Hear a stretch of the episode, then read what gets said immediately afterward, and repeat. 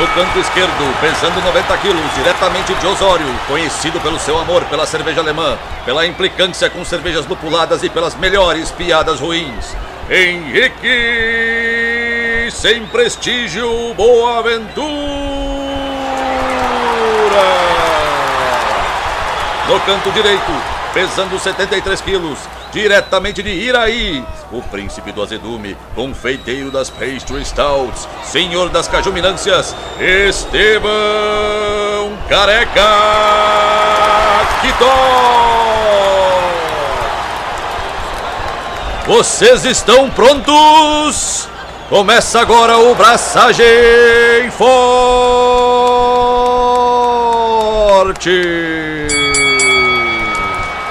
E aí, galera, Estevão da Suricato aqui. Alô, Loite, Henrique Boaventura e essa história de lúpulo tem que ter fim. Por quê? Porque eu me sinto deslocado, eu me sinto eu me sinto uma pessoa deslocada quando eu tô aqui falando de lúpulo. Parece que eu tô sou um peixe fora d'água, sabe? Tipo, tem essa sensação bizarra de que tipo assim, eu não tô surfando essa onda, sabe? Apesar de que Tom abertamente, publicamente criticou a minha, a minha, pouca adesão ao lúpulo, né? Apesar de ter tomado um growler inteiro, como no Gucci, mas tipo. É, faltou lúpulo no rolê, mas tipo. Tá me julgando? Sim. Entendi. Todo dia, toda hora. Cara, assim, né? Essa é a questão. As pessoas são assim. As pessoas julgam as outras. Tá no seu direito de. Na... Você nasceu livre para me julgar. Essa é a grande questão. Cara, pois é, meu. É, é pra, pra tua. Pra tua. Como direi? Pra tu ficar mais tranquilo, a gente tá. Hoje a gente vai falar de extratos de lúpulo, né? O nosso programa de número 108. Como vocês já sabem, a gente está fazendo uma série sobre lúpulos, que é uma série não sequencial. Falamos já sobre o básico no episódio 99 Falamos sobre óleos essenciais no episódio 104. Hoje falaremos sobre extratos de lúpulo. Não dá spoiler. No programa 100 e... Vai falar. Vai falar, já vi que vai A falar. gente já falou, velho. Mas daí as pessoas esquecem, não precisa falar sempre. Mas tudo bem, agora vai. Agora que já entrou no. No, no... no programa cento e poucos a gente vai falar de Hop Hash Cryo. E lá no cento e muitos a gente vai falar de Dry Hopping de novo. Né? Então fica tranquilo, Henrique, que tem bastante estilo sem prestígio para aparecer nos próximos episódios antes da gente voltar a falar de lúpulo. Ah, eu fico com o coração um pouco mais leve, admito. Mas eu, eu tô, sabe que eu tô, eu tô achando interessante isso. Eu tô, achando, eu tô aprendendo pra caramba com essa, com essa série, porque, tipo, definitivamente, tipo, não é uma coisa que eu me preocupo. Assim, não é uma coisa, não é um, obje, um objeto de estudo da minha parte. Nem quando tu fez aquela Neipa vencedora do voto popular na Serva Gaúcha lá, não sei o quê. Pra te ver o potencial que eu tenho, né? E não uso. Poderia estar tá usando esse potencial pro bem, né? Tipo, fazendo. Estevão, devolve o microfone. Ai, caramba. Mas é, que loucura, né? Mas. É. De onde vem essa arrogância toda, velho? Convivência contigo, cara. Tu se tornou humilde e me tornei arrogante caceta, velho. Não, tu não se tornou humilde nem fudendo, cara. Essa é a grande verdade. não se tornou nem um pouco humilde, cara. Essa é a grande verdade. Ah, da onde, mano? Da onde? Não sei, cara, mas eu acho que essa. Eu nunca essa falaria uma, uma arrogância dessas aí. Meu, tu faz isso no café da manhã, velho. Tu acorda de manhã, olha pro cachorro e diz assim: Ha! Hellis, quatro patas. Sou melhor que você. Não faz isso, não. Você gosta muito dos cachorros pra fazer não. isso. Não, não, com, não. Não, com os cachorros não. Com o ser humano talvez, eu faço com cachorro com não. ser humano, certo. É, mas, mas, com o, cachorro ser humano merece. não. O ser humano merece, né, cara? Essa é a grande verdade, né? Ah. Mas cachorro não. Mas antes de, de entrar nesse conteúdo tão útil e tão maravilhoso de lúpulos, eu posso ou não estar sendo sarcástico? Me conta, que tal? O que você tem feito da sua vida? Além de estar tomando nesse copo que parece uma latinha, muito bonito, diga-se de passagem, cheio Cara, de suricatinhos que vai vir para mim? Então, vou começar pela última novidade que eu, né, tá na minha listinha aqui, começando pelo fim. Pegou o papiro, sim. Estou estou tomando cerveja no é um copo, é um copo latão com vários suricatinhos. Ele é o copo exclusivo para os assinantes do clube, do Clube Suricático. E foi hoje, foi despachado hoje uh, o primeiro envio do clube uh, aéreo para praticamente todo o país. Uh, não pro Henrique. Afinal de contas, não vai vir duas- aéreo, né? Seria bem estranho vir aéreo pra mim, sendo que eu moro na mesma cidade que tu. São são as duas primeiras servas do clube, mais esse copo que tá bem massa. Tô, tô tomando uma sour com com framboesa. Tá, Cara, aproveitei um mostinho que tinha lá, meti uma fruta e tá super divertido. Mas eu queria mostrar o copo, na real, e eu escolhi uma serva coloridinha pra aparecer os suricatinhos. Entendi, tem todo um. tem- ah, olha só, marqueteiro, né? Entendi. Ah, velho, tá louco. Escolhi uma ceva colorida, foi lá e botou um pingo beer em cima da ceva, botou um corante do diabo ali. Tá fazendo cara feia porque pegou uma polar e jogou corante vermelho em cima.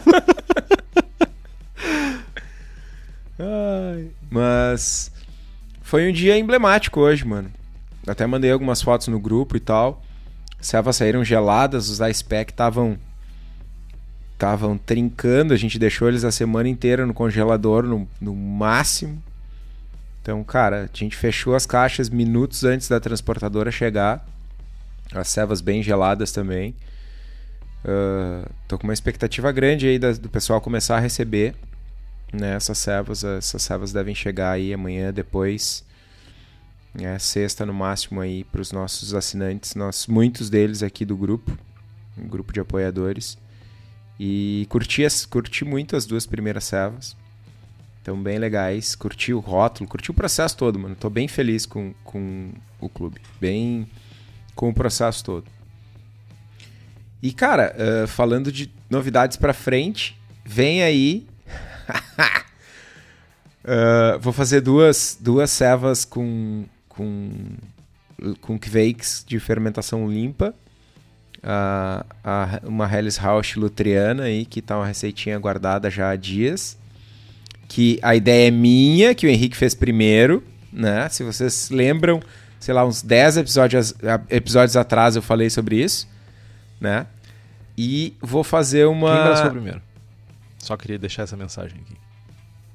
Entendi. Eu te, eu te conto a minha ideia, tu braça primeiro e aí só porque tu braçou primeiro ela é tua. Meu. Cadê o, cadê o regulamento? Cadê o regulamento? Mas tudo bem. A gente tá aqui, a gente, a gente só tá aqui pra te julgar. Não te preocupa. Entendi, entendi. Tudo bem. Vai ser. Eu ia fazer uma com fake lager, a, a Helles Rausch com fake lager e, a, e uma traditional bock com a Lutra, mas eu acho que eu vou usar o sachê do Henrique de fake lager, só porque ele tá sendo trouxinha. Mas, meu, o nome da ceva vai ser. As, as cevas da Cubo são lagers, né? E é uma bock. E o nome vai ser uma homenagem ao Henrique de tão ruim que é, que vai ser Kubok.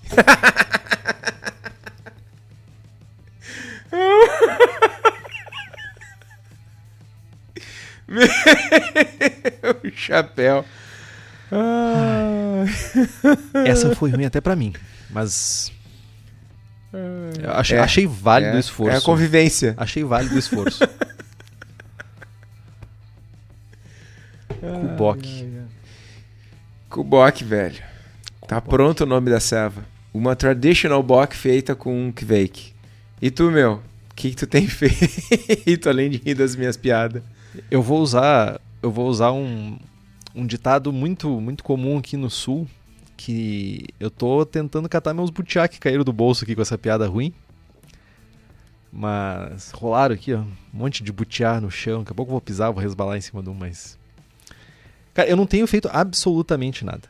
Essa que é a grande verdade. Mentira. Ah, eu tenho colocado leitura em dia, tenho feito braçagem. Eu, eu- eu acho que nos últimos três finais de semana eu bracei os três finais de semana. E fazia tempo que eu não conseguia emendar uma sequência tão. ah, se- uma sequência tão seguida foi ótimo. Mas é, é isso. Uma sequência tão. Sequência. Longa. Longa. Ó, obrigado. Olha só o português. Nada como uma pessoa letrada. Uma sequência tão longa de braçagens. Uh, e eu tô fazendo uma Ordinary Bitter porque eu queria propagar levedura para fazer uma Strong Ale. Então, eu, eu fui incumbido da, da, da, da função de braçar uma cerveja com um teor alcoólico um pouco mais alto para o inverno. Eu só errei de fazer isso no meio do inverno. Eu deveria ter feito isso antes do inverno, né? Mas agora eu vou tentar me redimir, eu vou tentar fazer uma Strong Ale bonitinha para ter em casa, pra gente tomar tudo isso. E também, uma coisa que é muito boa, né? Tipo, a gente tá num inverno desgraçado que no sul fazia muito tempo que não acontecia. Eu sei, eu sei, para quem mora em regiões da Europa ou no, no, hemisfério norte, é muito mais frio. Eu sei, eu sei. Mas a gente não tá acostumado, infelizmente. E tem feito uns frios meio sacaninhos, assim. Tipo, o Kitok tá aí trabalhando molhado o dia inteiro, deve estar tá sofrendo horrores. Mas a fermenta... É, o bom é que a minha geladeira não precisa ser usada. Eu posso fermentar fora da geladeira. E é uma maravilha isso. É uma, é uma liberdade. Tu botar. Primeiro que eu consigo chegar em temperatura de inóculo só com o chiller. Já é uma maravilha. O chiller de imersão, quando eu já tiro a 18. Aí inocula a levedura, no máximo levanta um grau. E eu assim, olha só que delícia. Não preciso de controle de, de temperatura no, no, inverno. Até que eu me lembrei do descanso de, de acetil. Aí ferrou minha vida. Por quê? Porque não, não aconteceu isso. Então, vamos ver o que vai acontecer. Mas tá, tá sendo bem divertido esse rolê de poder braçar mais seguido, por ter mais uh, liberdade de não necessitar da minha geladeira. Eu ainda vou colocar em prática o meu plano de um equipamento para resfriar fora da geladeira. Ainda vou fazer isso. Tá, no meu, tá na minha mente. Vai chegar esse momento, vai chegar esse momento. Um dia vai chegar. Quando? Não sei. Não sei mesmo. Queria só fazer uma observação de que eu não te interrompi. É um milagre? Olha só! E. Não, e olha só, tipo, tenho... ele, ele tava se segurando, porque ele esperou eu terminar. E ele esperou assim, ó. Meu, me segurei, fiz tá força, certo, velho. Tá certo, muito obrigado. Me senti muito acolhido. Primeira pergunta. Uh, quem que te incumbiu de fazer uma Strong Ale? A minha excelentíssima esposa. Entendi. Talvez eu precise falar com ela, então. segunda pergunta. Quanto qual, essa sequência de braçar todo final de semana ininterruptamente, ela, ela deve continuar nas próximas semanas? Não, na próxima não. Na próxima não vou conseguir. Mas logo Mas, em seguida, sim. Na... Assim que eu invasar e... a Ordinary, sim. E, e, tu já tem o cronograma de todas as salvas que tu vai produzir? Eu vou produzir uma Strong Ale e possivelmente depois uma, uma Possivelmente significa que não tá fechado ainda, né? Não, eu vou usar a levedura dela. Vou falar com a Carol, então. Mais um motivo para falar com a Carol. Entendi, entendi. Beleza. Não, porque, né? Se, se tu tá aceitando sugestões de fora da Carol, não sei o que, o cronograma não tá fechado, quem sabe ela, né, fala para tu fazer uma Keush, consegue né, encaixar. Que tó. Deixa eu, te, deixa eu te falar. Chega aqui pertinho da câmera, eu quero te falar uma coisa. A gente se conhece faz tempo, né? A gente se conhece faz, faz bastante tempo, né? Já tem. Olha aí, tem um podcast junto, inclusive. Tu acha que foi uma sugestão? Certamente não. Certamente não. Pois é, pronto. Ah. Meu, o que não Entendi. tem solução, não, mas... solucionado está. Vou conversar com ela. Pode vou ser, conversar pode com ser, ela. pode Deixa para mim. Eu vou, eu vou mandar, um, vou mandar, vou mandar, vou fazer um cortar uns pedaços dos últimos, sei lá, 92 podcasts e mandar para ela, tá ligado? Meu, se tu pegar um dos primeiros, vai ter uns pratos batendo, vai ter umas coisas assim. Não faz isso, não. Cuidado, pega dos últimos ah, 50 que estão mais direitinho. Fogo. Ai, ai. Ah, mas é isso. Tá. Uh, eu tenho uma coisa importante. Não, temos uma coisa importante. Na verdade, é mais de uma coisa importante. Antes da gente continuar nesse, nesse ritmo de, de gibberish, a gente tem alguns avisos importantes. Uh, avisos. Uh, paroquiais. Como direi? Paroquiais. Avisos paroquiais. Fala o com, primeiro como deles... se estivesse lendo um salmo que to, por favor. Vai, eu não, eu não tenho esse talento, velho. Teremos pausa na semana que vem. Cara. Deixou quicando. É. Eu não sei nem o que dizer, velho. Eu só continuo. Fiquei constrangido, tá ligado? Ah. Bom, mas é isso. Teremos pausa na semana que vem. O Henrique precisa abraçar a Keush. E... Mas para vocês não acharem que a gente tá fazendo nada, a gente tem uma novidade. Né? O episódio 109, que é o próximo, vai ao ar só dia. Deixa eu consultar o calendário. 9 de agosto. Mas é isso. A gente. Isso não significa que a gente tá parado. A gente tem uma novidade nessa. Peraí, nesse- peraí, peraí. Nessa birosca. Peraí. Mas a pausa não significa que estamos parados. Puta merda. Agora tu pode continuar. Nós finalmente vamos trazer um formato novo para o podcast. No, no programa 100 a gente fez uma, um programa mais de, de bate-papo, de debate e tal. Vocês curtiram e isso foi a sinalização feliz, ou não, de que vocês aceitaram um novo formato de, de episódio. A gente anuncia o Sala de Braçagem, né, que é um novo programa, quadro, formato, sei lá, uma, uma diversão, que é um formato de debate. A gente vai trazer, como, como diria o Henrique, os assuntos mais coqueluchentos, mais quentes, mais tretosos, né? E para dar, para conversar, para debater, para dar boas risadas e, e junto com pessoas uh, figurinhas carimbadas, pessoas que a gente considera que são importantes ou não, da cena cervejeira, tanto profissional quanto caseira brasileira.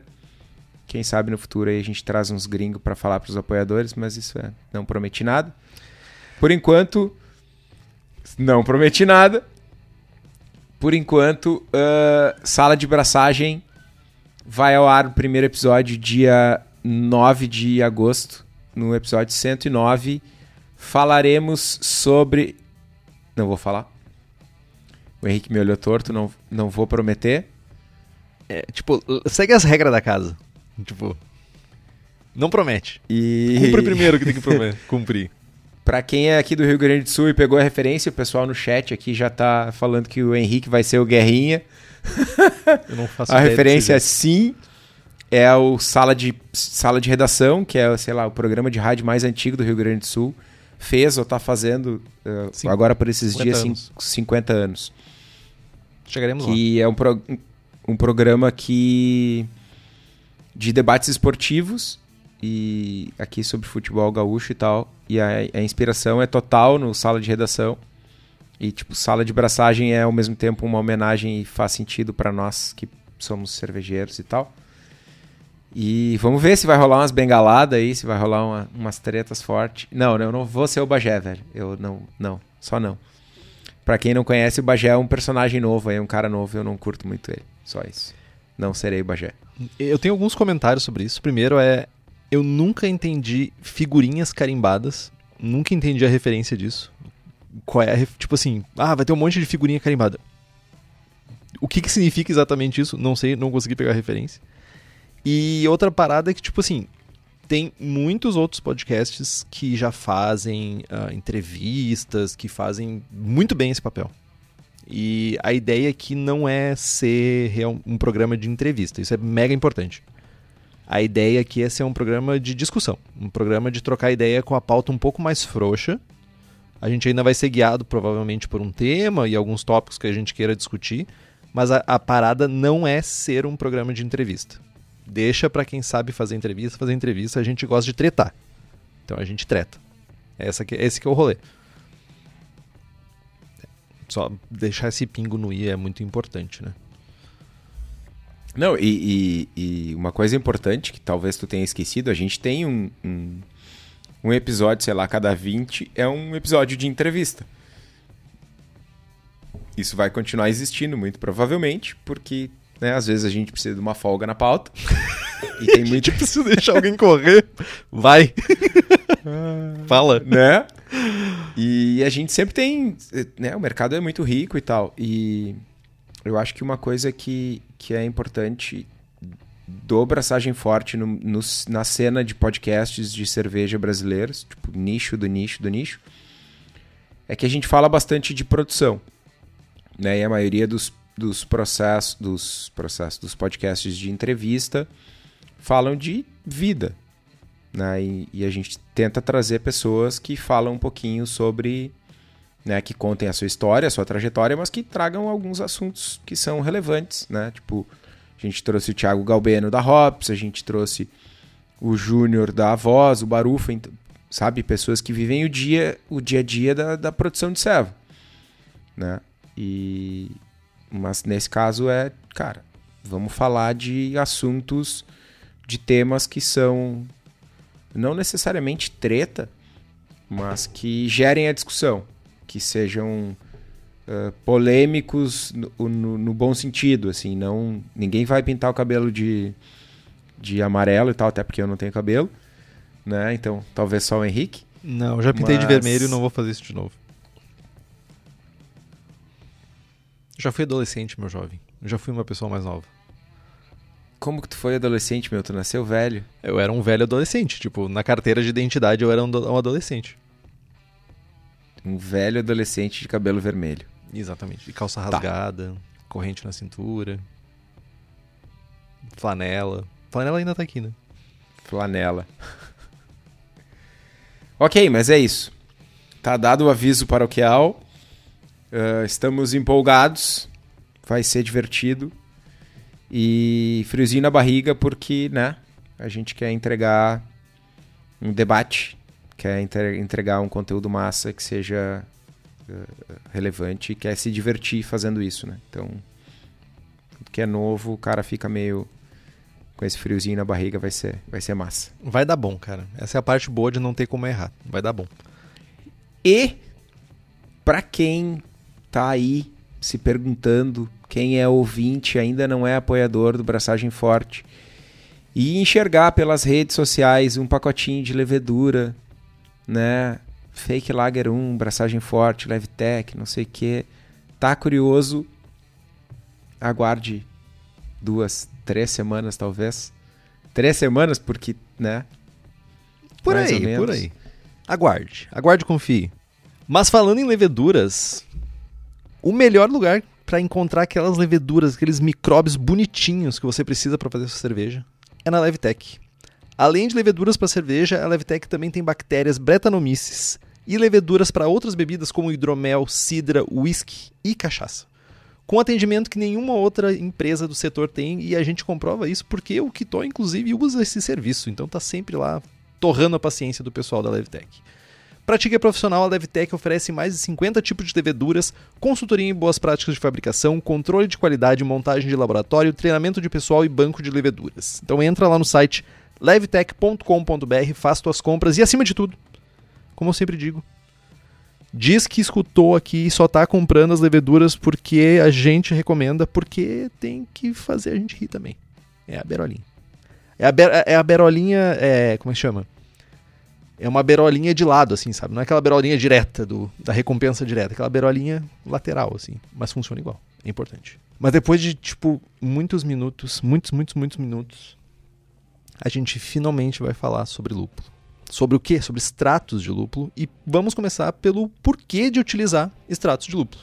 Então eu aposto que já tem gente torcendo o nariz com esse card do episódio, principalmente eu, que tive que fazer o card. Tive que gravar o programa. Eu sou essa pessoa. Mas eu fui convertido, de certa forma, pelo São Quitó, numa pessoa um pouco menos. Uma pessoa mais resistente, menos resistente a lúpulo. Mas não se engane que os extratos de lúpulo têm o potencial de revolucionar muitos aspectos da produção de cerveja. Então, para começo de conversa, extrato de lúpulo são as formas mais comuns uh, de lúpulo utilizadas no mundo. Ora, vejam só. Você que achava que era pellet, você que achavam que eram flores. Não, extratos. Então, tu nunca parou para pensar naquele um trilhão de bilhão de litro de American Lager que são produzidos por aí? Alguém pensou? Se alguém pensou, você acertou, seu miserável. Esses tão adorados litros de cerveja consumidos a temperaturas que fazem o seu paladar ficar congelado são usados extratos de lúpulo para fazer aquela cervejinha. Além disso, a gente está vendo uma nova geração de extrato de lúpulos entrando no mercado de fabricação de cerveja e isso tem um grande potencial e a gente vai falar sobre isso. Cara, é, é bem isso, né? A gente uh, há bastante tempo trabalha com. A gente no mercado cervejeiro, né? Trabalha bastante tempo com extratos de lúpulo, é a forma de lúpulo mais utilizada pelas macro e tal. E só que tem muitos tipos de extrato de lúpulos diferentes. Né? Uh, o, o primeiro, ou mais comum, são os extratos de lúpulo uh, extraídos por CO2. Né? Eles são formas concentradas de lúpulo. Normalmente esse processo de extração ele ocorre com CO2 supercrítico, que é o gás carbônico comprimido a pressões aí de 100 a 350 kg força por centímetro quadrado. É tipo, é, é muita pressão. Força de pressão. E normalmente uh, numa temperatura acima de 304 Kelvin, que dá 27 graus Celsius. 27? Não, 20, 31. Você bateu na porta 31, errada 31. pra saber essa informação. 31 graus Celsius. Né? E nessa pressão e nessa temperatura, o, o gás carbônico, os, uh, especificamente o gás carbônico nessa temperatura e pressão, ele se comporta como um líquido e como um gás ao mesmo tempo. Ele entra num estado que é chamado de estado supercrítico. E aí, dependendo de como varia a pressão e, e varia a temperatura, tu pode ter um líquido mais denso, menos denso e um, e um gás mais denso, ou o contrário, enfim, dá para os caras conseguem brincar com as densidades de líquido e gás nesse estado supercrítico. E isso traz uma propriedade sinistra para o gás, que é de ser um solvente muito, muito, muito foda. É tipo gás de Schrödinger, assim, tipo. Tipo. É, é um estado que não tem ebulição, que, não, que tu não tem na temperatura uh, constante, a pressão constante, tu não tem a troca de fase, sabe? Tu tem os dois ao mesmo tempo, mas tu não tem uh, uh, mais líquido, líquido evaporando, ebulindo ou gás, sabe, liquefazendo. Tá, então, e na verdade, só, só pra entender, ao mesmo tempo tu tem líquido numa camada e, e gás noutra e não há troca desses dois. Ou seja, constantemente ficam essas duas camadas, uma de líquido e uma de gás acontecendo. É isso. E, isso. E aí com as pressões e temperaturas diferentes, tu consegue modular densidades diferentes para gás e líquido e enfim, alterar propriedades do solvente e tal para diluir uma outra coisa. Né? Basicamente é isso. É um, é um, é um processo que requer tanques uh, super pressurizáveis, mas que envolve CO2, que ao contrário de extrações, tipo extrações com butano e tal, não deixa. Uh, é, é um produto que a gente encontra na ceva, né? O CO2, no caso. Sim. Então, tu tira o extrato que tu fez a extração, tu tira num, num líquido de CO2 e tu despressuriza isso, esse CO2 vai volatilizar e tcharam, tu fica com o que tu extraiu ali, né, purinho, né, é, é compliance da Reinheitsgebot e tal, os alemães usam para tudo, né, porque tu não tem um, uma adição extra, né, a não ser CO2, que é o negócio que tem na cefa. Né? Então, os, de uma forma geral, os fluidos supercríticos eles são solventes. Né? E esses extratos de CO2 eles são extraídos dessa forma. No lúpulo, o CO2 supercrítico ele solubiliza várias frações do lúpulo, de, é, das frações que a gente já viu, né, da bráctea, dos óleos, dos, das resinas e tal. E aí nesse caso a gente consegue extrair óleos, lupulinas e deixar uma grande parcela da matéria verde para trás. Deixa polifenol para trás também. Né? Uh, o resultado disso é que isso fica muito concentrado quando a gente fala de amargor e óleos. No Brasil, a gente não tem extrato de CO2 disponível para cervejeiro caseiro. Nos Estados Unidos tem, eu inclusive já trouxe de lá, nos áureos tempos do dólar a 2,50. Uh, eles vendem o tal do Hop Shot, é uma seringa com 5 ml, 10 ml de extrato. E é, é bastante comum hoje em dia, em, em, principalmente em Double IPA, em cervejas que a gente quer um amargor mais alto e que, cara, se tu for usar só a pellet, tu vai encher a tina de fervura até a boca de lúpulo e não vai conseguir ter um, uma eficiência de conversão, de isomerização, né? Então a galera usa bastante uh, extrato. O próprio Vini meu brother, Vini.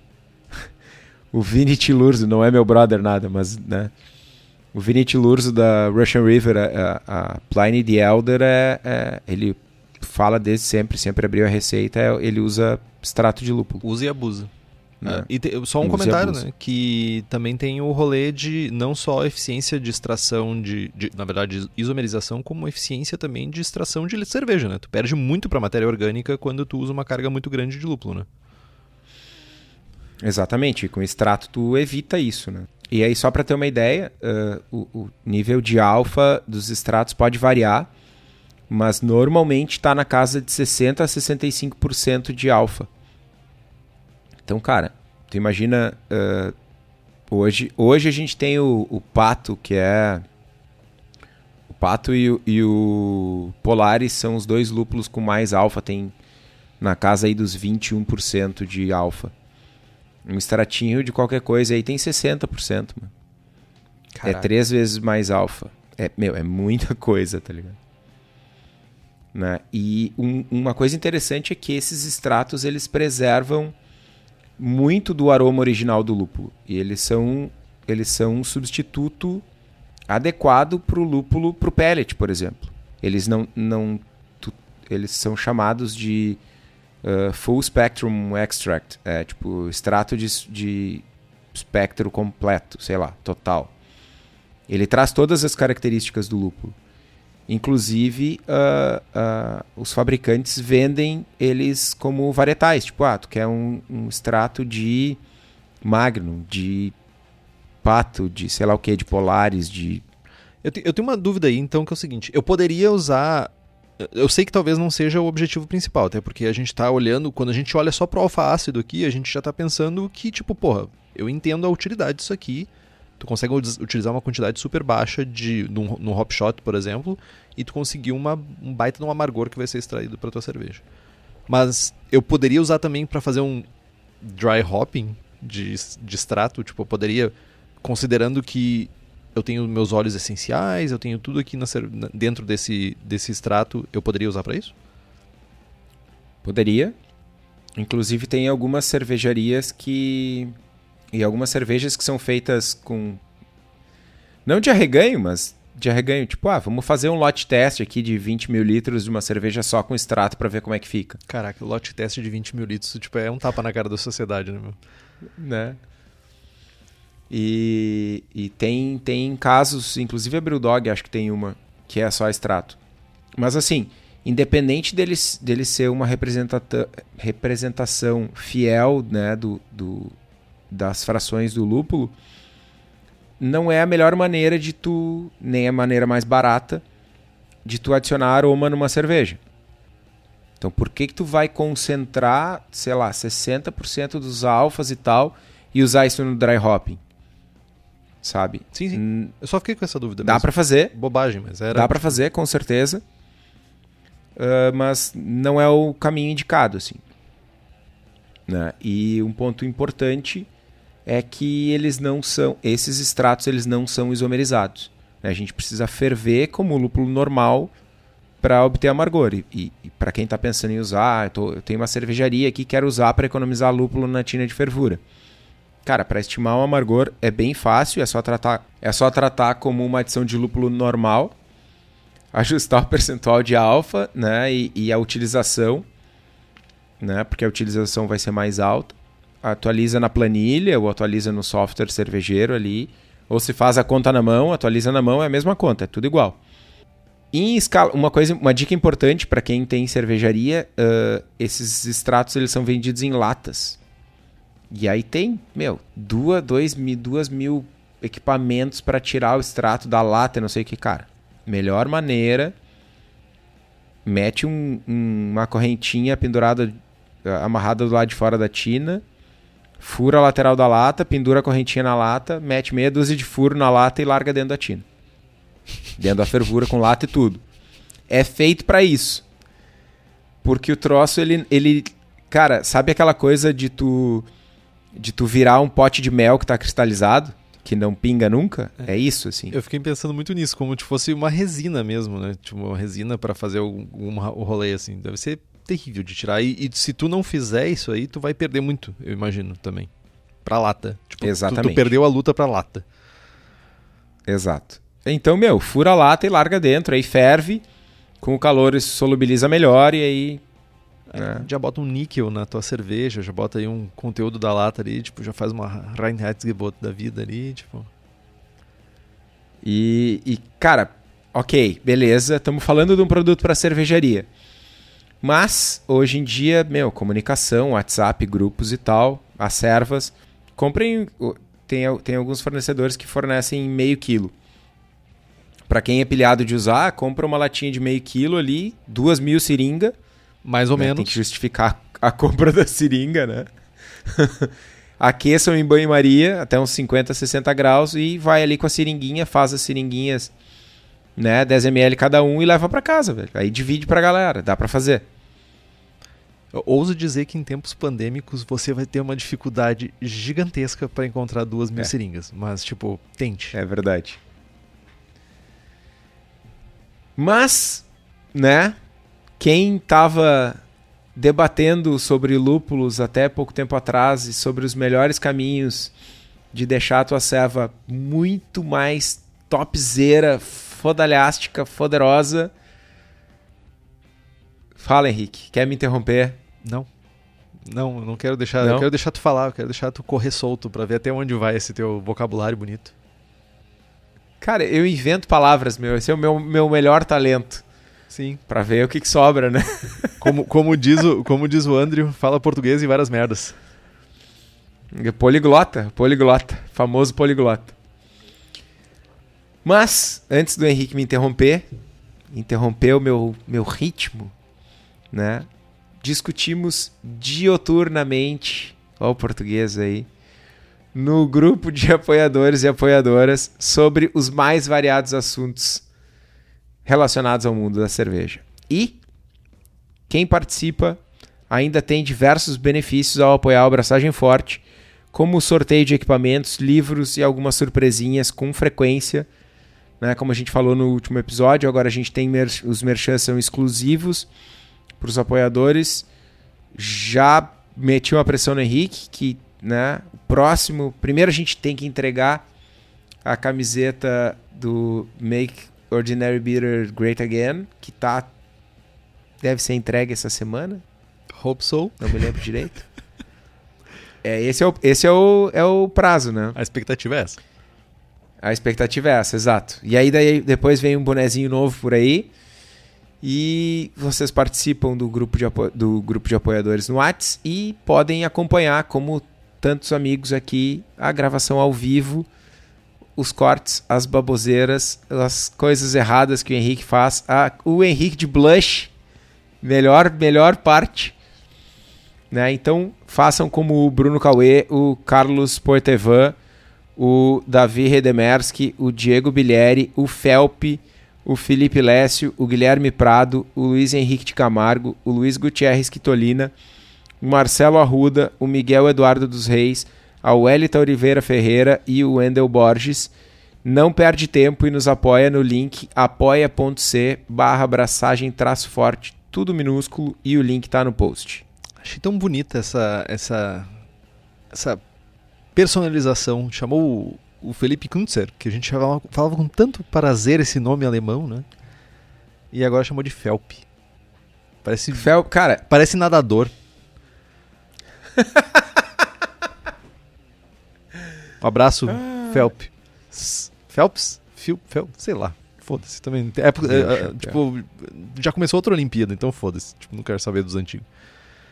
Cara, foi engraçado porque eu tava, eu tava conversando no Whats com o Felp e ele. Eu, bah, ô Felp, como é que tu quer que eu te chame no. né? E ele, não, me chama pelo apelido. Aí eu, tá, beleza. Aí ele, ah, escreveu Felp, só caso tu não, não saiba. Aí eu, tipo, printei o, o meu WhatsApp, tá ligado? Aí, tipo, mensagem D, aparece o nome da pessoa, Felp, Felp. tá ligado? Ok, ok, justificado. Cara, é, é Felp, meu. Sempre, tu, sempre que a gente fala Felipe Augusto Kintzer, quem é esse? O Kintzer? tá ligado? É não. não, é o Felp, velho. Entendi, entendi. Pra mim sempre foi Felp. Entendi. Dando continuidade a coisas não babuzeirísticas, uh, vamos falar de Ike. Que isso aqui é novidade para mim. Olha, vejam só. O extrato de lúpulo uh, isomerizado ele não requer fervura e adiciona amargor, não importa onde que ele seja adicionado no processo. Né? Na maioria das vezes ele é adicionado após a fermentação para ajustar o amargor de uma cerveja finalizada, mas também pode ser adicionado logo após a fervura ou até mesmo antes dela. Então, o Ike é um extrato de resina pura de lúpulo que contém, dentre outras coisas, óleos de lúpulo, isoalfa-ácidos e isobeta-ácidos. Ele é feito de extrato de lúpulo de CO2 de resina pura em que os ácidos foram isomerizados no processo de produção. Uma análise típica do produto apresenta entre 35% e 65% de isoalfa-ácidos, entre 10% e 30% de beta-ácidos e a, um teor de menos de 2% de alfa-ácidos. O Ike pode ser feito a partir de qualquer variedade de lúpulo disponível e as características de aroma e sabor de extrato não mudarão após longos períodos de armazenamento. Então isso eu já vejo uma grande vantagem nisso aí. A gente não tem aquele processo de envelhecimento que a gente tem com lúpulo. Por outro lado, desses extratos é que não incluem muito aroma de lúpulo. Então você vai precisar considerar algum outro produto aromático aí para ou usar até mesmo um extrato isomerizado como um suplemento para o uh, ah, lúpulo regular.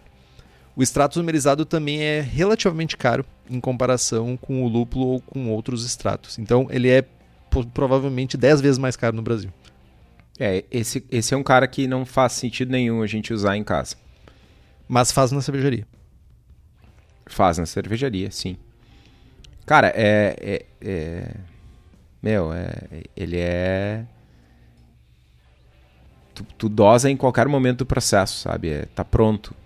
Né? Tipo, quero fazer uma. As, as macro fazem isso. Quero fazer a Shiva e a. Ah, não dá, porra. Ah, e a cerveja do Polo lá. Tô tentando usar nomes, entendeu? Nossa. O deus hindu e a cerveja do polo. Tá? Nossa! é o mesmo mosto. Tá, tudo bem. Vou, vou te dar um tempo pra. Eu preciso absorver isso, cara. Foi... Piada. É, tá, a Shiva e a Groenlândia. ah, bom, enfim. Uh, eles fazem o mosto só e vão diluindo com água. Só que, cara, não é só a diluição da, da densidade e do álcool que, que é diferente de uma serva para outra. Tem amargor diferente. Tá, mas eu fermentei esse mosto high gravity lá no tanque. Como é que eu mudo o teor de amargor de uma serva para outra? Né? É aí que entra o Ike. Ele é adicionado né, lá no processo. Sei lá, tô fazendo a, a mouse beer. Mouse beer não, porque não vai amargor quase nada naquela bosta. Mas, tipo, tô fazendo, sei lá, caracu. Também não vai. Ou alguma outra coisa. É. Tá, vocês entenderam. Tô fazendo uma selva escura que eu quero dar um chablauzinho de amargor, sei lá por que motivo. E aí vai entra junto lá com o corante, entra um chablauzinho de Ike. E aí efeito sonoro sobe o amargor da selva e tal. Depois da selva fermentada. Uma coisa que eu fiquei com dúvida é. Tá, beleza. Quando a gente falou do extrato, que ele é feito com extrato crítico, né? Ele é uma golesma que, tipo, impossível de tirar de dentro do, do, da lata. Que tu tem que cozinhar a lata junto, porque, tipo, não sai. O Ike, ele é líquido, ele é... Como é que ele é? Ele é menos golosmento? Ele é o que que é? Ele é, ele é significativamente menos golesmento. E ele vem em embalagens maiores, inclusive. Ah, dependendo do tamanho da cervejaria, vem de mil em mil litros, né, meu? Ah, então, tipo, Mas, é, considerando, é... comparando com Hop Shot, por exemplo, Hop Shot, tipo, tu usa 10ml, tu tem, tipo, 60% de, de, de, de é. alfácidos. Aqui tu tem uma, um volume maior para te conseguir um, essas paradas, o mesmo efeito para cerveja? É, ele é um pouco maior, porque ele pode ter, tipo, tem alguns casos que ele tem tipo 35% de alfa-ácidos. Então, é, sei lá, o dobro do volume para o mesmo amargor. Numa conta grosseira, assim. Entendi. Mas uh, não te engana. Uh, imagina um tanque como os tanques ali da, da de Itu, que são os maiores tanques do mundo. 1 milhão e 300 mil litros. Sei lá, meu, faça a conta para uma serva de 12 IBU, quantos quantas toneladas de lúpulo vai pra 1 milhão e 300 litros de ceva, tá ligado? Cara, sabe que. Vai, vai, vai, vai. Cara, eu não queria que fosse tão longo assim, mas. Vai, vai, vai desvirtuar o programa. Uma coisa que eu fiquei pensando aqui, só um segundo. Uma coisa que eu fiquei pensando que é bem interessante, né? Tá. A gente tem. A fervura do nosso mosto, ela tem alguns objetivos, né? A gente tem o objetivo uh, de ser, tipo, sanitizar o nosso mosto, na verdade, né? Anti. Uh, bacterio, bacteriológico, né? antibacteriológico, bactericida, whatever. E outras porcarias mais. A gente também, mas acima de tudo, né? Porque se a gente ferver por 10 minutos, a gente já tem esse efeito no nosso mosto. Nosso mosto está, entre aspas, estéreo. Até menos, até dependendo da temperatura que tu conseguir. E a gente ferve por 60 minutos por causa do, do lúpulo, né? Porque a gente quer isomerizar os alfa-ácidos em isoalfácidos.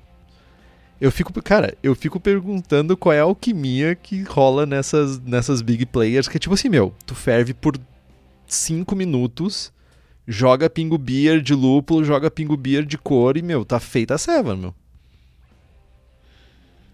Cara, sim e não. É, tem estabilidade Tem coloidal uma- também, tem outros rolês envolvidos aí que, tipo, eles também prezam. Mas, tipo, eu, eu duvido que eles façam uma fervura de 60 minutos. Duvido. Cara, tem, tem dois pontos. O primeiro é a estabilidade coloidal, né? Que tu tem que ter uma fervura mais longa para decantar algumas coisas e tal. Mas tem um, um twist que muitas das fervuras das macro, de muitas macro, de muitas empresas grandes, são pressurizadas. Sim. E aí tem, tem todo um lance de aumento de pressão, aumento de temperatura e tem um controle de líquido evaporado. Né? Também tem a taxa de evaporação muda significativamente. Então é uma fervura, cara, não dá para traçar um paralelo linear né, com uma fervura caseira. A verdade é essa, é, é, é, é como se fosse outro processo Saquei, saquei.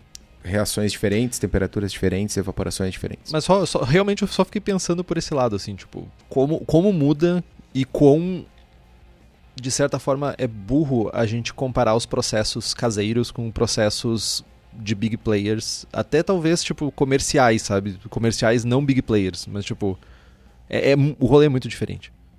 Cara, é, é- muda de novo, cara. A gente vai falar mais disso depois, né? A gente vem falando há bastante tempo, né? De que a gente tem que usar as coisas como uma ferramenta e não como uma bala de prata. Né? Isso é mais uma da- das coisas. Ah, eu vou fazer o processo tal porque na cervejaria lá faz. Cara, talvez o cara da cervejaria faça desse jeito porque ele não tem como fazer de outro, E tá ok, né? né? E tá ok.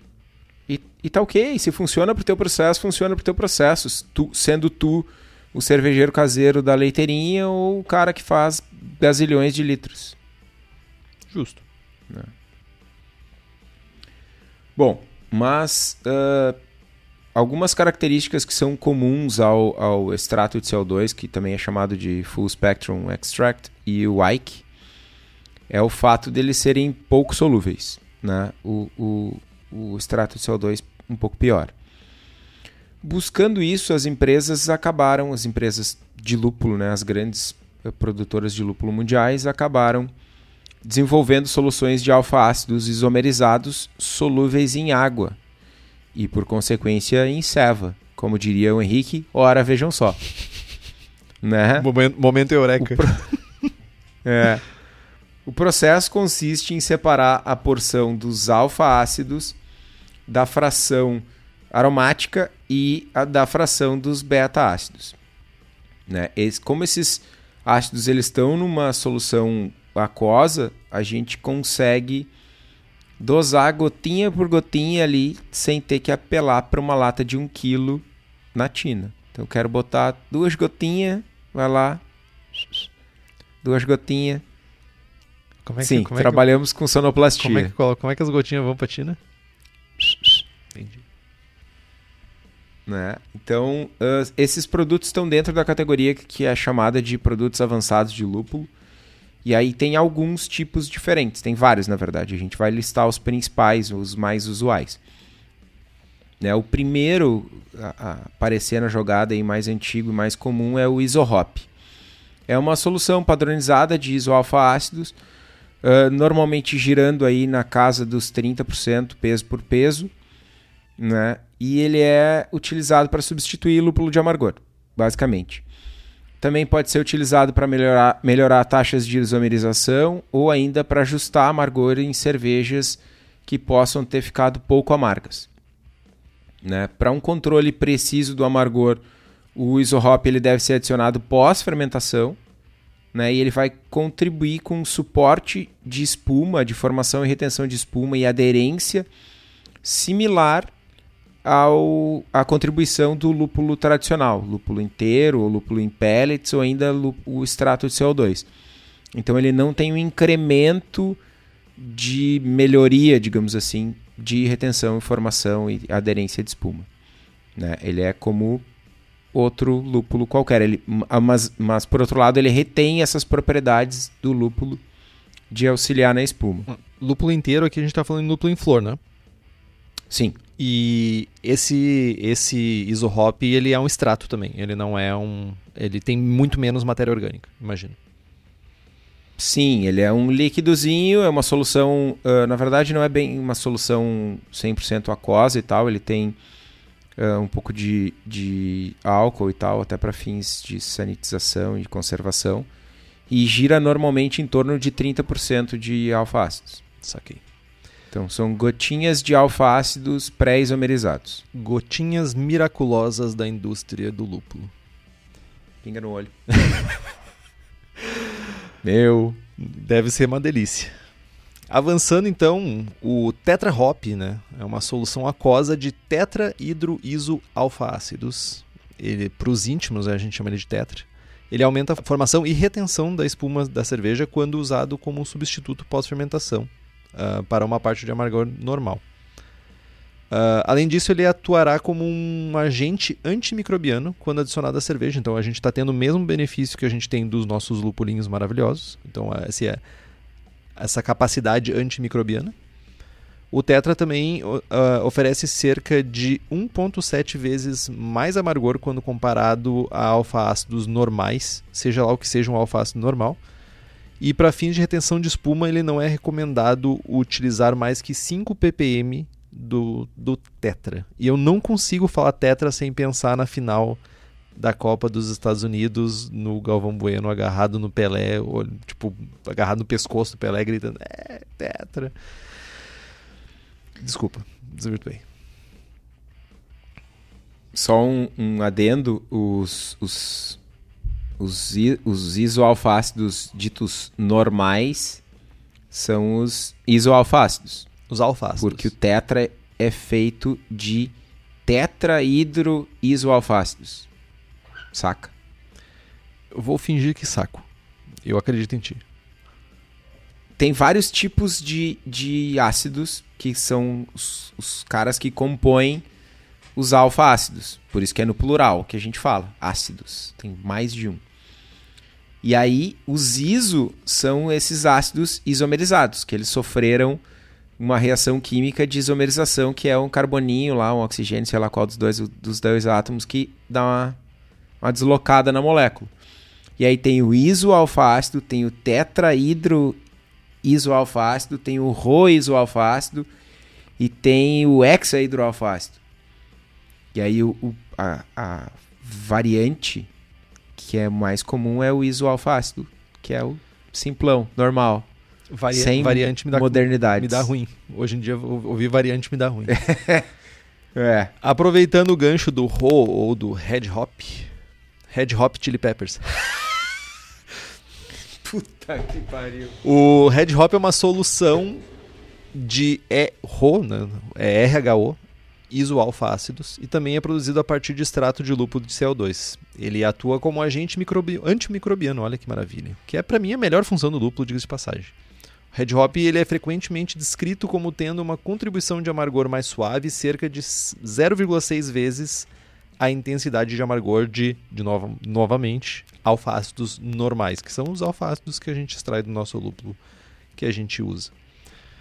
E ainda temos os Hexa, Hexa Hops, que é uma solução padronizada de 10%, compreendendo uma mistura de hexa, hidro, isoácidos, uf, vai ser difícil, E- Alfa-ácidos, faltou um alfa ali. Entendi. Ela é uma mistura de hexa, hidro, iso, alfa-ácidos e tetra, hidro, iso, alfa-ácidos. E traz um amargor mais limpo e suave, cerca de 1.3 vezes mais intenso que os nossos, novamente, alfa-ácidos normais. E é especialmente eficaz quando usado para desenvolver cervejas de baixo amargor. Segundo o que eu ouvi na boca pequena por aí, em algumas localidades que podem não ser legais e tal, ah, o Hexa é preferido do Kitó como aditivo para espuma, porque ele oferece um amargor mais limpo e delicado. Então é limpo e delicado é o Kitó. Quer comentar uma coisa, Kitó? Sobre o limpo e delicado? Sobre o que tu quiser, cara, abre teu coração. Cara, ah, então. Prefiro o Hexa realmente. Ah, o Tetra, o Hexa e o Tetra, eles têm. Eu uso ah, tanto para correção de amargor quanto para ajuste de espuma e tal. E prefiro o Hexa porque eu consigo dosar melhor, né? A gente tá falando aí de coisa de 50 ml para 1000 litros. Né? Então, se está muito, muito concentrado, daqui a pouco tu está usando 2 ml para 1000 litros, de 2 para 3 é muito fácil de errar.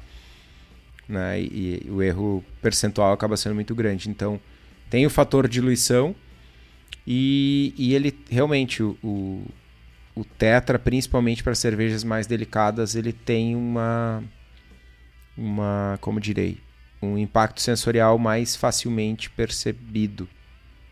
Então acabo preferindo realmente o Hexa por ele ser mais, mais limpinho. E delicado. É um amargor mais redondo e delicado. Sim. Mas um ponto importante é que a gente precisa tomar cuidado, né?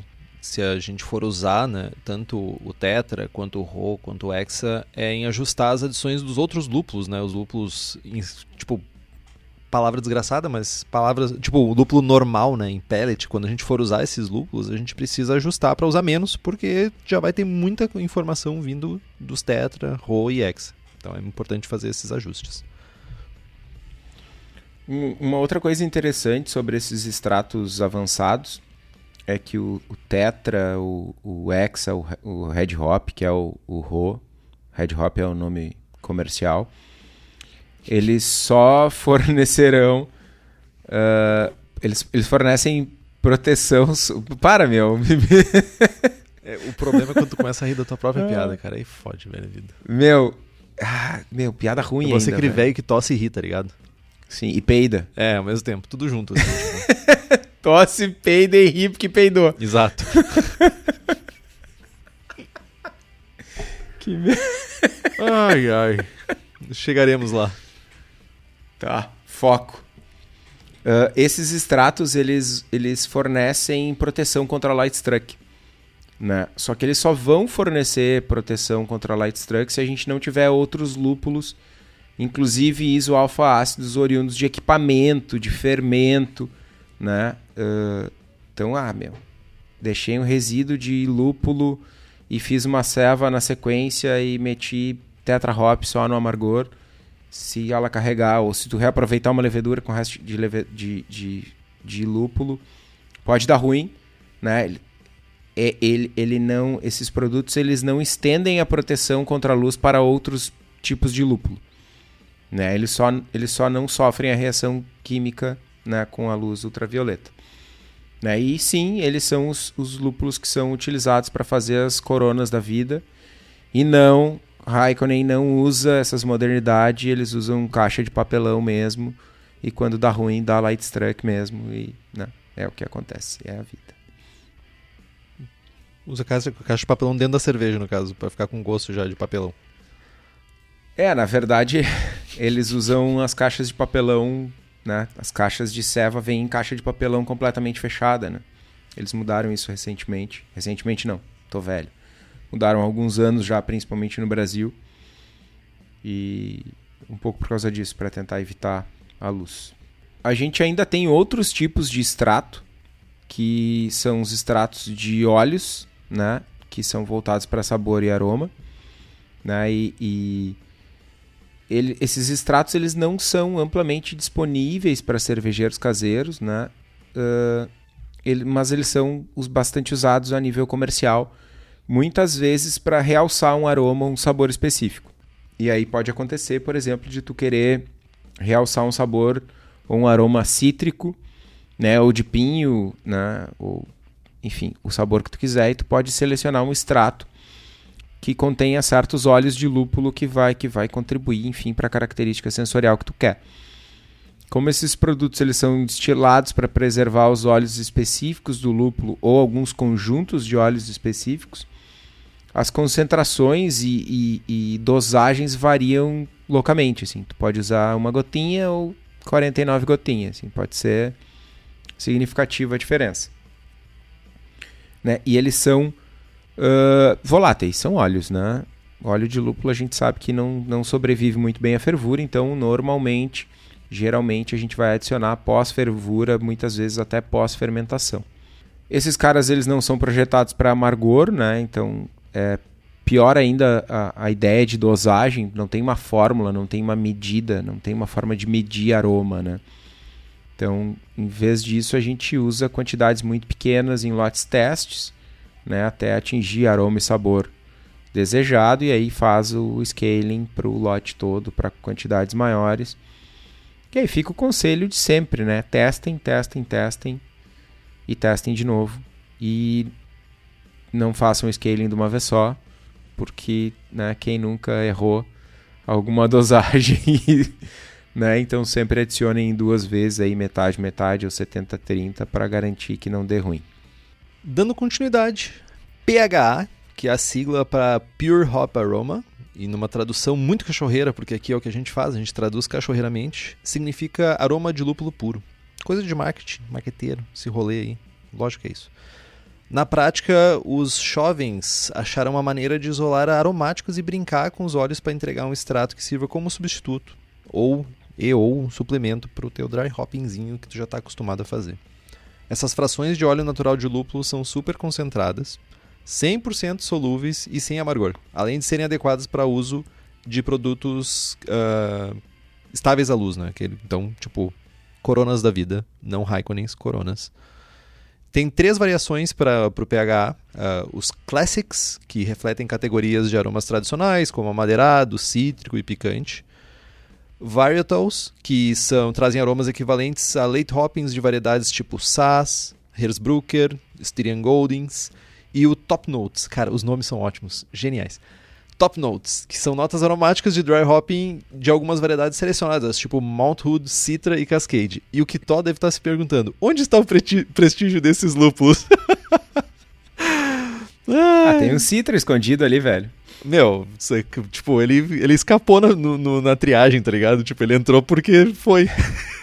Tinha acesso. Cara, eu já usei esse pH de Citra aí. É, enfim. É, é, como tudo na cerveja e no lúpulo é mais uma ferramenta, né? Mas o comentário que eu queria fazer é a respeito do top notes, que é, que é, um, é uma palavra, é um vocabulário super comum, super, super, super comum para quem trabalha com lúpulo em inglês, é o top notes. E qual não é a minha surpresa em ver pessoas traduzindo e usando top notes como notas de topo nossa! Em português. E é, e, e, é, e é isso, é notas de topo. E, cara, é, a primeira vez que eu ouvi, eu fiquei tipo. Eu nunca entendi o que, que era notas de topo. Top notes. Ô meu, podia. Ao invés de. Olha, como brasileiro, cara. Olha só, tipo. Olha a oportunidade que o brasileiro tinha aqui, ó. Top notes. Topzera, velho. Imagina pouco trito pegar um PHA e, tipo assim, ó, topzera. Pouco Topen. Topen. Topson. Desgraça, ah. meu. Gente, por, isso, por isso que a gente não fica rico. a gente só vai pro lado da desgraça, cara. Imagina a Fugutrina, tipo, Pure Hop Aroma. Topson.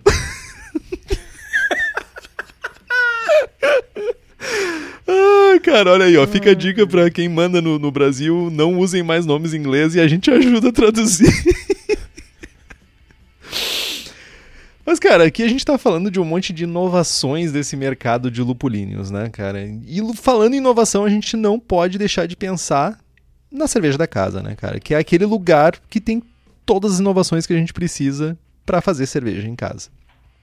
Ela fabrica equipamentos voltados para o cervejeiro caseiro, então fica ligados lá no Instagram ou pelo Facebook, eles estão sempre lançando novidades para facilitar a nossa vida.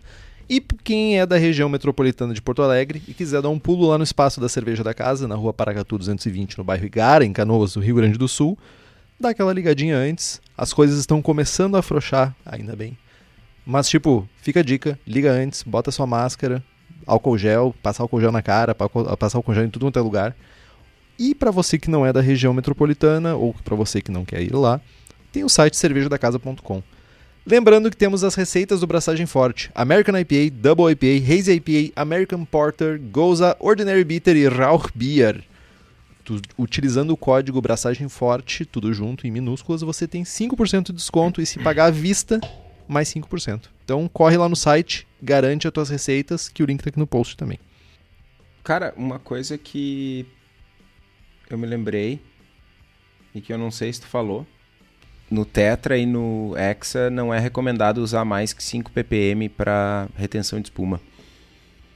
Então, tem tanto no, nos datasheets, para quem estiver interessado em usar uh, né, Tetra e Hexa para melhorar a retenção de espuma, nos datasheets dos, dos fabricantes da Yakmatif e da, e da Bart Haas, tem a formulinha de cálculo lá para saber quantas gramas por hectolitro tu usa e tal, uh, para calcular IBU dá para planilhar tranquilo. A gente, quem, quem, quem tiver interesse e tiver alguma dúvida, pode me mandar uma mensagem aí que eu posso encaminhar minha planilha também, não tem problema. Mas é cuidar para não passar de 5 ppm. Eles começam a ter efeitos negativos na espuma. E bom, falando de coisas que o Henrique não falou, seguimos na pauta. Tem alguns produtos, eu brinco que são produtos não tão avançados, mas que de não avançados eles não têm nada. Que são alguns produtos que uh, eles, eles são, foram desenvolvidos ou, ou, ao longo do processo aí de desenvolvimento de, de novas formas de lúpulo, focados em, amar, em aroma, em sabor, em, em, em trazer mais, uh, né, mais uma ferramenta para a gente ter um aroma mais fiel e, e em quantidades maiores. Eu digo que eles não são tão avançados porque eles uh, né, não é um líquidozinho que tu bota no conta-gotas. É tipo hop hash, é cryo. Né? O cryo é um pellet. Né? Ou, ou cryo Lupomax, que é a, a marca. Né? Cryo é a marca da Yakima Chief, Lupomax é a marca da Bartras. Enfim, mas um deles que saiu recentemente aí, recentemente, nem tão recentemente, que foi pré-pandemia, foi o Incógnito, que ele é uma. Quer fazer a piada, Henrique? Faça a piada, Henrique. Não. Henrique tá se segurando muito. Tá tranquilo, tô tranquilo aqui.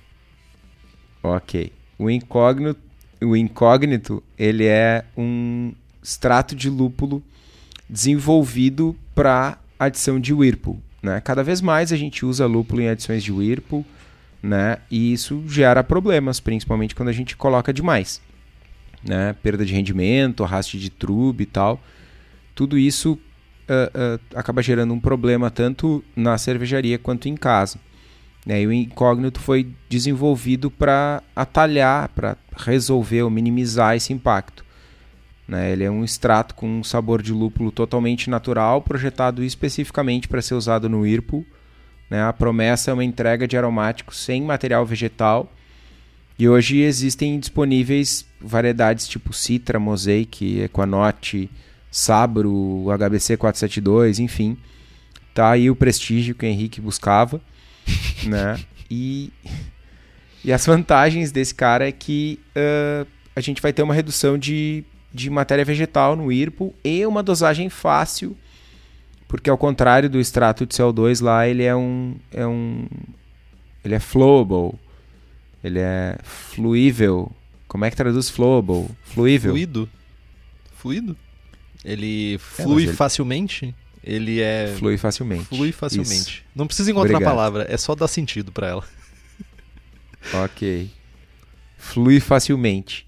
Além do que, né, uh, por ele ser mais concentrado, tem redução de custo de transporte. Isso vale para todos os extratos, na verdade. Né? A gente tem redução de custo de transporte, reduza, e redução de custo de armazenagem. Né? Para quando a gente vai falando de volumes maiores, isso acaba sendo significativo. E no caso do incógnito, ele ainda, né, tu vai, tu vai adicionar uma cacetada de resina para dentro da, da tina de fervura, mas ele não tem, ele não é aquela resina que gruda na tina e nunca mais sai. Né? A limpeza é facilitada e tal. E no próximo programa da série, sei lá, no episódio cento e poucos, a gente vai falar sobre e aí um programa só para falar disso, de Hop Hash e Cryo. E ainda como um bonus track, a gente vai falar de da absoluta falta de prestígio que são os American Noble Hops, que a gente já comentou em algum outro episódio que o Henrique inclusive ficou revoltos que os caras comercializam a sobra. Isso é muito, isso é muito baixo astral. Né? Nada se perde, Enfim. tudo se transforma e vende pros patos. É, cara, por aí. Por aí. Mas, mas falando em hop hash, quem traz os hop hashes para o Brasil é a Hops Company. E aí, cara, eu podia encerrar por aqui né, a inserção de patrocínio. A, a Hops Company traz hop hash para o Brasil. Corram, corram. Falem com o Eugênio, falem com o Thiago, falem com a Anne. Quero o Hop Hash. É só com eles, só na mão deles. Né? E não esqueçam, como diz o Henrique, de falar que ouviram aqui, né, para dar um reforço na firma. E para quem está ouvindo agora, a, a, a Hops Company é especializada em fornecer lúpulos selecionados diretamente das fazendas para cervejarias aqui no Brasil. Eles visitam produtores, buscam novas variedades, lotes que se destacam sensorialmente, né, e trazem tudo isso para cá Ontem mesmo estava falando com um cervejeiro do Rio de Janeiro que ouviu no Braçagem Forte e veio, me mandou um WhatsApp. E aí, meu, como é que tá? Me fala dos lúpulos da Hops Company. Quais que eu devo comprar, quais que eu não devo comprar. Devo vender a casa e o carro para comprar todos os lúpulos que eu quero ou, ou dar uma segurada, enfim. Cara tava bem empolgado. Então, se vocês estão nessa vibe aí, é só entrar no site hopscompany.com ou falar com eles no Instagram ali que o pessoal te atende de boaça. Fico me perguntando, né, como é que eu não como é que eu não fiquei sabendo, né, da existência, né, dessa dessa opção aí, né? Deve ser porque ela passou incógnita. Eu me segurei durante o, o tempo inteiro que tu estava falando para não falar sobre isso. Mas eu não consigo. É, é pior, é mais difícil, é muito difícil. É muito dói. Machuca, sabe? Dói que assim, ó, sabe? Que assim, ó. É de bem aqui de dentro e sai. Desculpa. Cara, mas é. O, o, programa dos programas de, de lúpulo, acho que esse era uh, o que tinha o, o menor conteúdo, digamos assim. Né? Mas acho que a gente cobriu uma parcela importante. Né? A gente e tem certeza que apresentamos, uh, como direi, apresentamos ferramentas novas né? para para a galera poder usar e explorar e tal. Uma coisa que eu queria muito, muito, muito salientar, chamar atenção e trazer de certa forma para o debate uh, é que, cara, a gente tem uma cacetada de extratos, como a gente pode ver, com usos, finalidades distintas, né, desde redução de custo de transporte até melhoria de espuma, passando por amargor né, passando por aroma e tudo isso. O importante aqui é deixar de lado o preconceito né, e tratar esses insumos como ferramenta. Cara, se a, sei lá, a Spaten faz uh, serva alemã tradicional com um extrato de lúpulo, Henrique. Spaten. Me toca fundo. Pois é, se esses caras fazem cerveja com extrato e, e, o Henrique fica assim emocionado que eu não consigo nem falar o nome da cervejaria que parece que vai ter um treco na cadeira. Mano, é porque, né, funciona. Ah, o Vini Tilurzo faz a Pliny the Elder que foi por 10 anos a melhor. Eh, o cara inventou. Não, para. O cara inventou a fucking Double IPA. O cara, o cara não só inventou, o cara inventou e ficou 10 anos fazendo a melhor Double IPA do mundo.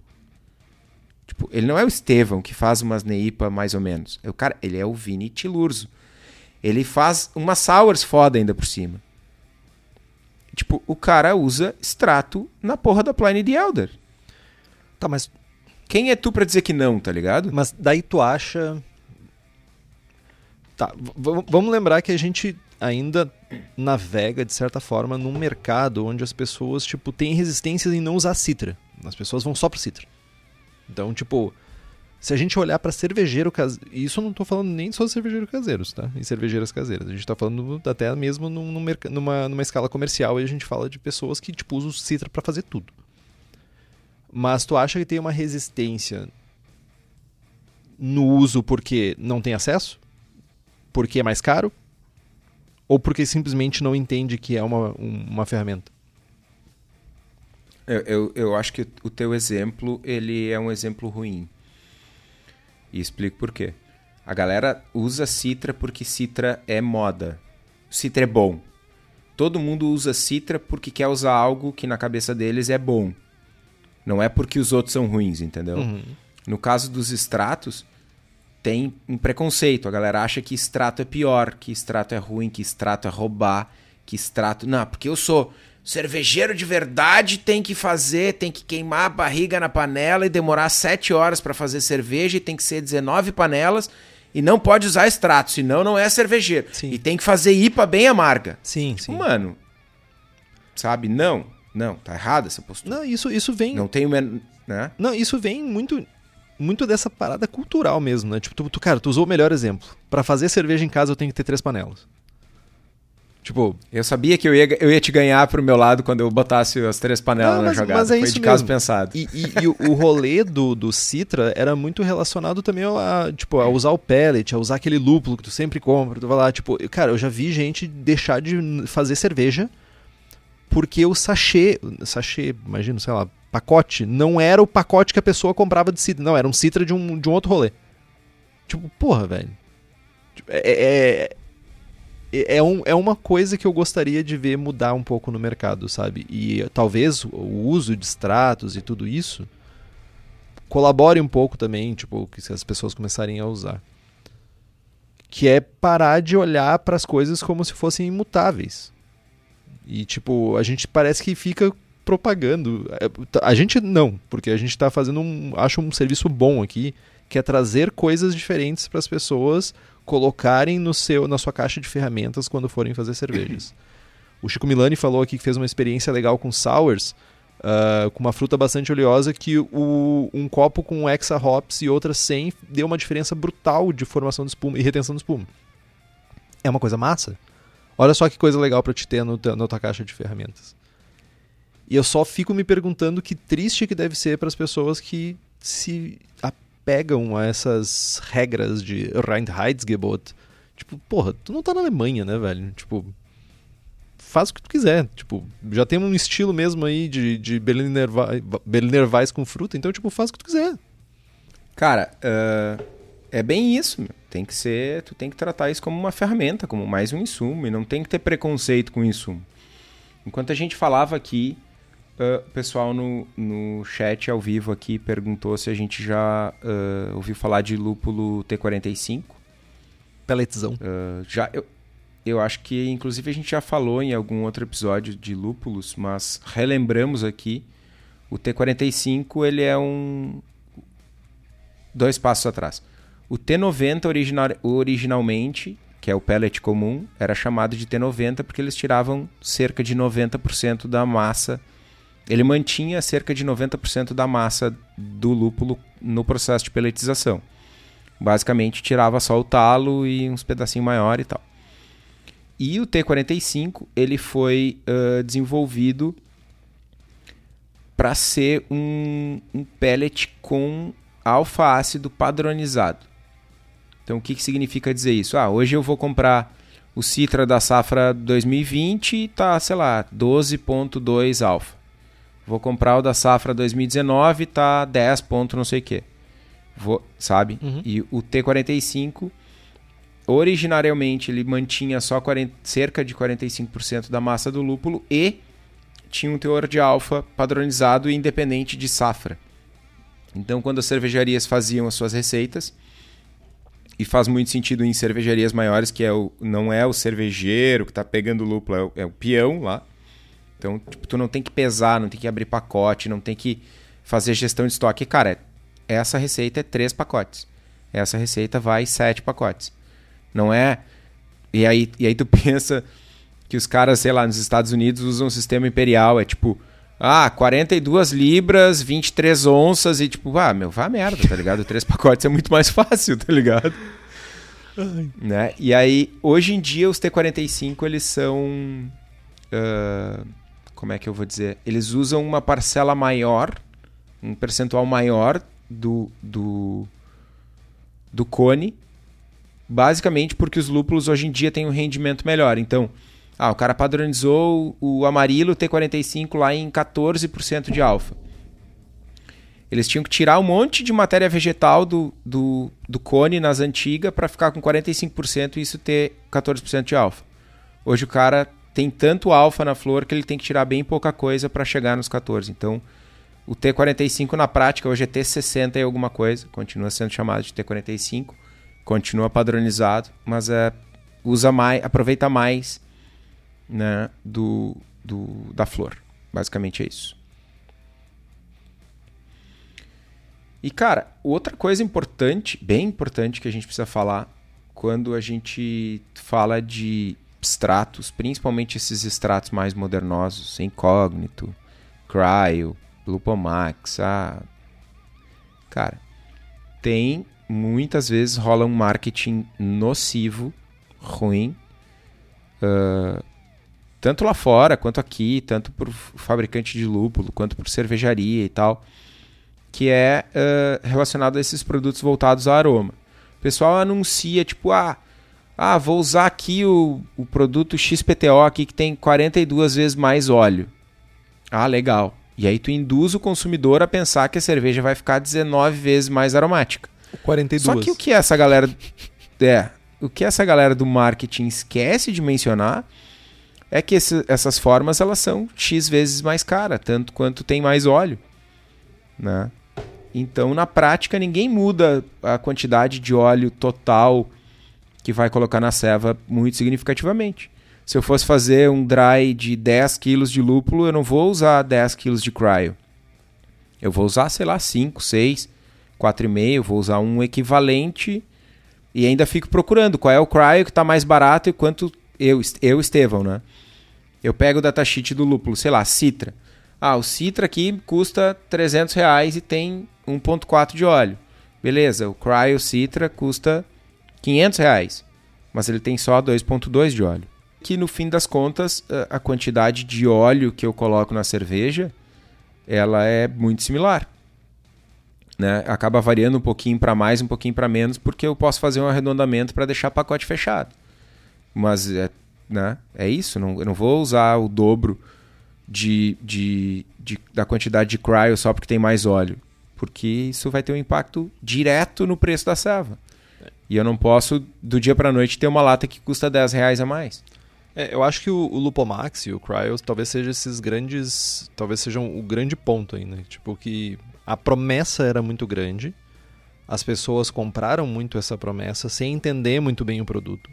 E tinha uma expectativa altíssima em cima do Cryo e do Lupomax. Aqui, mais para nós, aqui é mais comum o Cryo. Então tinha, tinha uma expectativa muito alta, tipo assim, ah, não, agora eu tenho o Cryo e o Cryo ele é muito mais aromático, então, tipo. E era muito mais caro. E não dava o resultado que as pessoas queriam, porque as pessoas usavam como se fosse pellet. E daí começava o rolê. E daí gera as experiências ruins, as, as experiências ruins. A gente nunca compartilha as experiências boas, a gente compartilha as experiências ruins e isso vai gerando um ciclo desgraçado. Que, tipo, muitas vezes limita as pessoas de provarem novas, usarem, né, novas ferramentas, usarem novas ferramentas por causa disso. É, é, é algo. Esse lance, eu acho que tu tocou num ponto extremamente importante, que é essa expectativa frustrada, né? Porque. E, e isso é, é, é, meio que uma falha do mercado como um todo, porque, cara, o Cryo é um baita produto. Baita, baita. Mano, é, é, é fantástico, adoro. E queria poder usar o dobro. E queria poder pagar metade. Né? Para poder usar o dobro. É essencialmente isso. Né? E, o, o Matheus aqui no, no chat ao vivo fala: tem que ficar de olho nos óleos antes de comprar, porque o sachê vem metade e às vezes o óleo não é o dobro. Na verdade, uh, segundo informações da Biak Matif, gira em torno de 1,6 a 1,8 vezes a quantidade de óleo. Essa é a. Né, varia, tem, tem algumas, algumas variedades aí que tem um pouco mais, mas gira em torno disso. Né? E aí, pá, o preço é o dobro. Ou o preço é o mesmo e o pacote é a metade. E aí, cara é tudo pela metade ah, do dobro vai... do preço. Tu vai ganhar em cerveja.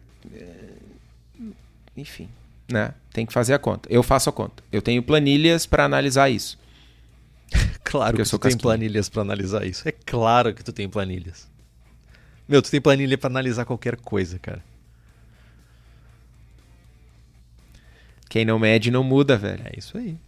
Mas, cara, olha só, de novo, mais uma vez eu chego num final de programa onde eu me sinto realizado de aprender coisas novas. Olha que interessante. Tá? Já é mais uma planilha que eu vou que eu vou ter que compartilhar. O pessoal tá pedindo aqui, mais uma planilha. Eu vou compartilhar contigo também, Henrique. Aí tu tem mais uma ferramenta de análise para economizar um total de dois centavos na lupulagem das tuas servas. Cara, eu eu não, eu não vou ser a pessoa detratora, mas tipo assim. Sabe? O pellet tá me servindo tão bem. No momento. Pode ser que no futuro mude isso, mas no momento o pellet tá me servindo muito bem. Como diz o Kitó, né? Alguém tá. tem que ser. Alguém tem, tem que ser esse personagem, né, Kitó? Isso. Mas tu tem Double IPA, double IPA pra fazer ainda, né? Hum. Tenho? Acho que tem. Olha que não, hein? Tem IPAs. Eu sei que tem IPAs ah, não, pra fazer. IPA velho. tem, um monte dessas desgraça. Cara, e assim, ó, não me vem me mandar growler de IPA 32, tá ligado? Eu quero IPA 40, velho. Estourando de aroma. Não me vem com IPA maltada. O cara que mais fala mal de caramelipa no Brasil, se fizer IPA com pouco aroma, vai ouvir, velho. E não dá nem para dizer que não tem o conteúdo, porque já teve a série de lúpulos, velho. Eu tenho uns 18 estilos de IPA para fazer. mas eu já eu já fiz Double IPA, cara, mas eu ainda não fiz Belgian IPA, Black IPA, Brown IPA, Red IPA, Rye IPA. Eu não fiz nenhuma dessas ainda. Rye IPA é massa, meu. O que, que eu vou te dizer? É massa. Eu acho que deve ser super divertido. Tá, eu não vou, eu não vou, eu não vou. não vai engajar. Não vou, não vou engajar. Não vou engajar. Mas cara, que bom que tu que tu chega num final de programa realizado. Sabe por que, que é bom? Porque eu penso assim. Tá, eu Porque tenho passou.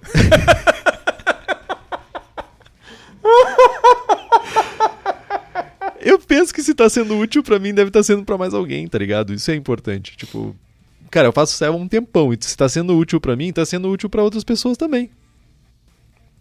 Isso é isso que tipo, é, é, esse é meu, meu, meu, meu minha régua. Essa então, tipo, deve estar tá servindo para mais alguém. Boa. Justo. Chega de lúpulo por hoje então, que tal? Chega de lúpulo, vou tomar uma sourzinha, jantar. Então, pessoas, comprem os livros que estão no post, nós ganhamos uma porcentagem e você não gasta um centavo a mais por isso. Compre também a camiseta do Braçagem Forte na nossa lojinha, o link está lá no site. Curta nossa página no Facebook, nos siga no Instagram e assine o feed pelo nosso site. Estamos também no Spotify, Google Podcasts, Deezer. E se você gostou do programa e quiser fazer um review no iTunes ou em qualquer outra plataforma que você use, isso é muito legal pra gente. Compartilhe o episódio com seus amiguinhos. Tem dúvidas, sugestão de pauta, crítica, quer anunciar sua empresa ou seu produto? E-mail para contato abraçagemforte.com.br ou mande uma mensagem para nós no Facebook. É isso que tô. É isso. Braçagem forte. Braçagem forte.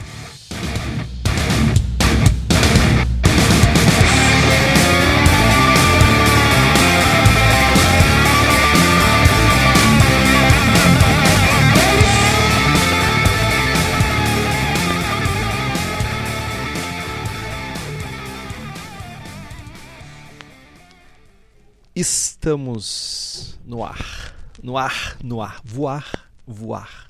Subir, subir. E aí, galera, sejam bem-vindos. Boa noite, pessoas. Atrasamos uns minutinhos, Vários minutinhos. Não foi um, foi vários. porque, como vocês podem ver, o Henrique tá com as bochechas rosadas, né? Tava passando blush, Pra ficar vívido. Pó translúcido, como é que é o negócio aí pra tirar a oleosidade da pele e tal. Pó translúcido. Meus parabéns. Eu não É, faço ideia do que Eu ouvi um a Patrícia falando isso esses dias. Passando em ti, no caso, antes de tu começar a sessão, porque tua pele tá muito boa. Eu vejo tua pele Ah, muito, muito é- saudável. E- isso é iluminação aqui, velho. Entendi, entendi. Tô até de boné, ó, velho. E o meu rosto aparece, não tem sombra. Tô, tô trabalhando a iluminação. tô velho. entendendo, tô entendendo. Aquele abajur tá rendendo forte, né? Aque- aquele abajur com, com a cabeça assim, tá ligado? Ai, caramba. Pô, mas tua iluminação tá muito melhor que a minha. A minha parece uma iluminação, tipo. ruim. Ponto.